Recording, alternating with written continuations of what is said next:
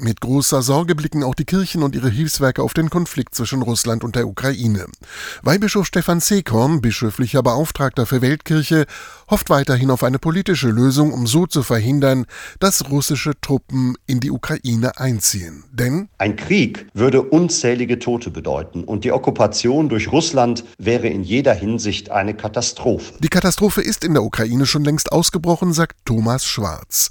Er ist Chef des katholischen Osteuropa-Hilfswerks Renovabis und er weist darauf hin, Seit acht Jahren befindet sich die Ukraine faktisch schon im Kriegszustand. Wir merken jetzt tatsächlich, dass da ein Krieg herrscht. Und zwar zwischen den von Russland unterstützten Separatisten und der ukrainischen Armee.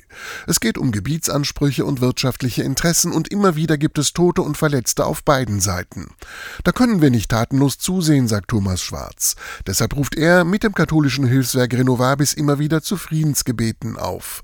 Auch morgen bei der Münchner Sicherheitskonferenz, bei der einige der wichtigsten Entscheidungsträger der Welt über Sicherheit, Außen- und Verteidigungspolitik debattieren. Das ist das, was jeder einzelne von uns uns kann. Neben materieller Hilfe und Spenden kann jeder Mensch eigentlich auch beten. Beten für den Frieden. Beten für den Frieden. Das will auch Pavlo Titko, der Chef der Malteser in der Ukraine. Und er sagt, egal wie der Ukraine-Konflikt endet. Die Ukraine wird eine Nahtstelle bleiben zwischen Westen und Russland.